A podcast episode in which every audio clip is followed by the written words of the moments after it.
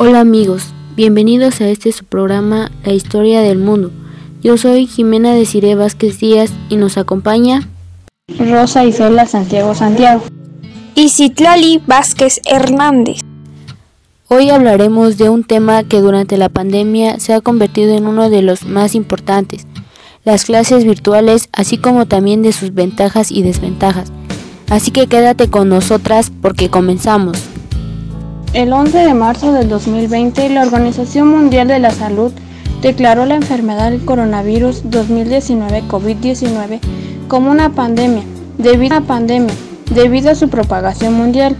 Por consiguiente, México fue declarado en cuarentena debido a la alza de contagios. A ello, miles de establecimientos y escuelas fueron cerrados para evitar la propagación del virus. Si bien la situación de la pandemia mundial que estamos atravesando no da opción, es por ello que hoy la educación pasa por el entorno virtual y profesores de todos los niveles educativos están siendo desafiados a dar sus clases en línea.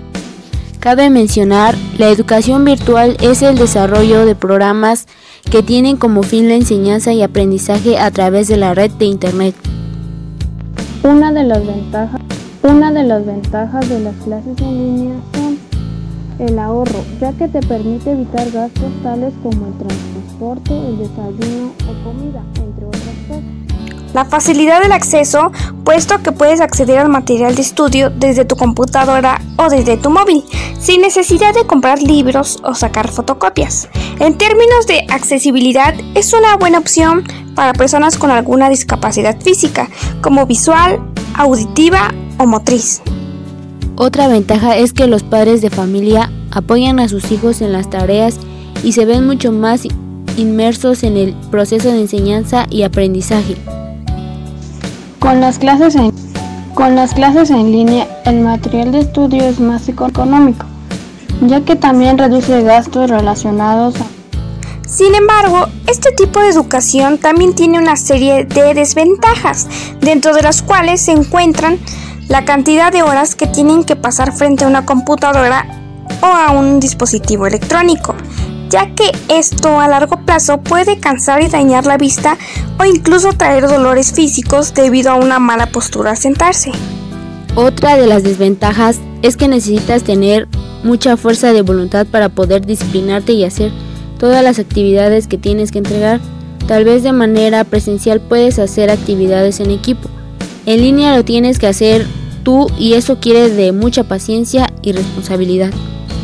Asimismo, una Asimismo, una desventaja más son los problemas que estudiantes comentan que es difícil cuando el Wi-Fi falla a la mitad de un examen.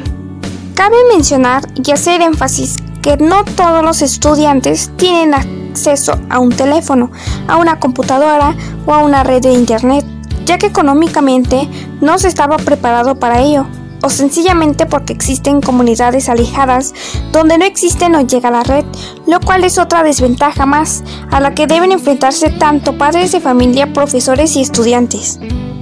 Finalmente, es importante concluir este podcast mencionado que la pandemia de COVID-19 ha afectado gravemente en todos los ámbitos, sobre todo en el de salud, económico y el educativo este último teniendo que enfrentarse y adaptarse a nuevos retos, como lo es en las clases virtuales, las cuales han traído grandes ventajas pero al mismo tiempo grandes desventajas, puesto que en México no está preparado para enfrentar ello por un tiempo prolongado.